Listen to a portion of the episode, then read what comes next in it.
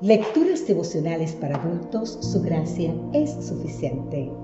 Cortesía del Departamento de Comunicaciones de la Iglesia Dentista del Séptimo Día Gascue en Santo Domingo, capital de la República Dominicana. En la voz de Sarat Arias. Hoy, 19 de febrero, Ley versus Gracia. El libro de Romanos en el capítulo 6, versículo 15 nos dice, ¿qué pues? ¿Pecaremos porque no estamos bajo la ley, sino bajo la gracia? De ninguna manera. ¿Creer u obedecer? ¿Qué viene primero? La respuesta es de suma trascendencia, ya que la comprensión de la armonía entre creer y obedecer nos permitirá diferenciar entre libertad y libertinaje. Sin duda, primero está el creer, porque el pecador está muerto en sus pecados y un muerto nada puede hacer.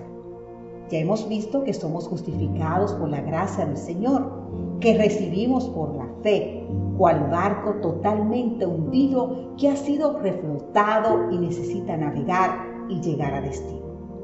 Hay quienes consideran que somos justificados por la fe y santificados por las obras. Pero la obediencia también es resultado de la fe, que nos lleva a una vida dependiente del Señor. Tenemos libertad para hacer el bien, no hay libertad para hacer el mal. Quien no usa la libertad de manera responsable en el marco de la ley, pierde su libertad. Hay una verdadera y una falsa libertad. Adán y Eva vivieron la falsa libertad. No se sujetaron a la voluntad de Dios y dejaron de ser libres. Cayeron en libertinaje y se hicieron esclavos del pecado. El libertinaje es el abuso de la libertad para hacer lo que se quiere, sin reglas ni respeto ni ley. Si quebrantamos la ley que nos protege, perdemos nuestra libertad, ya que la misma ley que protege la libertad de los que la respetan envía a la cárcel a los infractores. No somos libres para no obedecer la ley de Dios Pensar que el Señor nos libera para que podamos hacer lo que nos venga en gana es desvirtuar el sacrificio de Cristo, tanto como pensar que podemos ser salvos por nuestra propia obediencia. La gracia, como el agua, limpia nuestra sociedad del pecado. El papel de la ley como un espejo es mostrar nuestra sociedad y llevarnos al agua de la gracia de Cristo. Romper el espejo porque no sirve para limpiar es distorsionar su propósito. Entonces, ¿vamos a obedecer la ley porque no estamos bajo la ley, sino bajo la gracia? Pablo respondió en Romanos 7:7, de ninguna manera.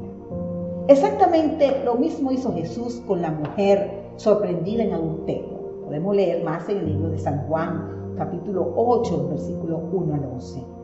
No la limpió con la ley, sino con su gracia, amor y poder perdonador reflotó su vida del abismo, de la culpa y del pecado, y luego le dijo que se fuera, pero que no pecara más. Querido amigo, querida amiga, sujeta hoy tu vida a Cristo y a su ley.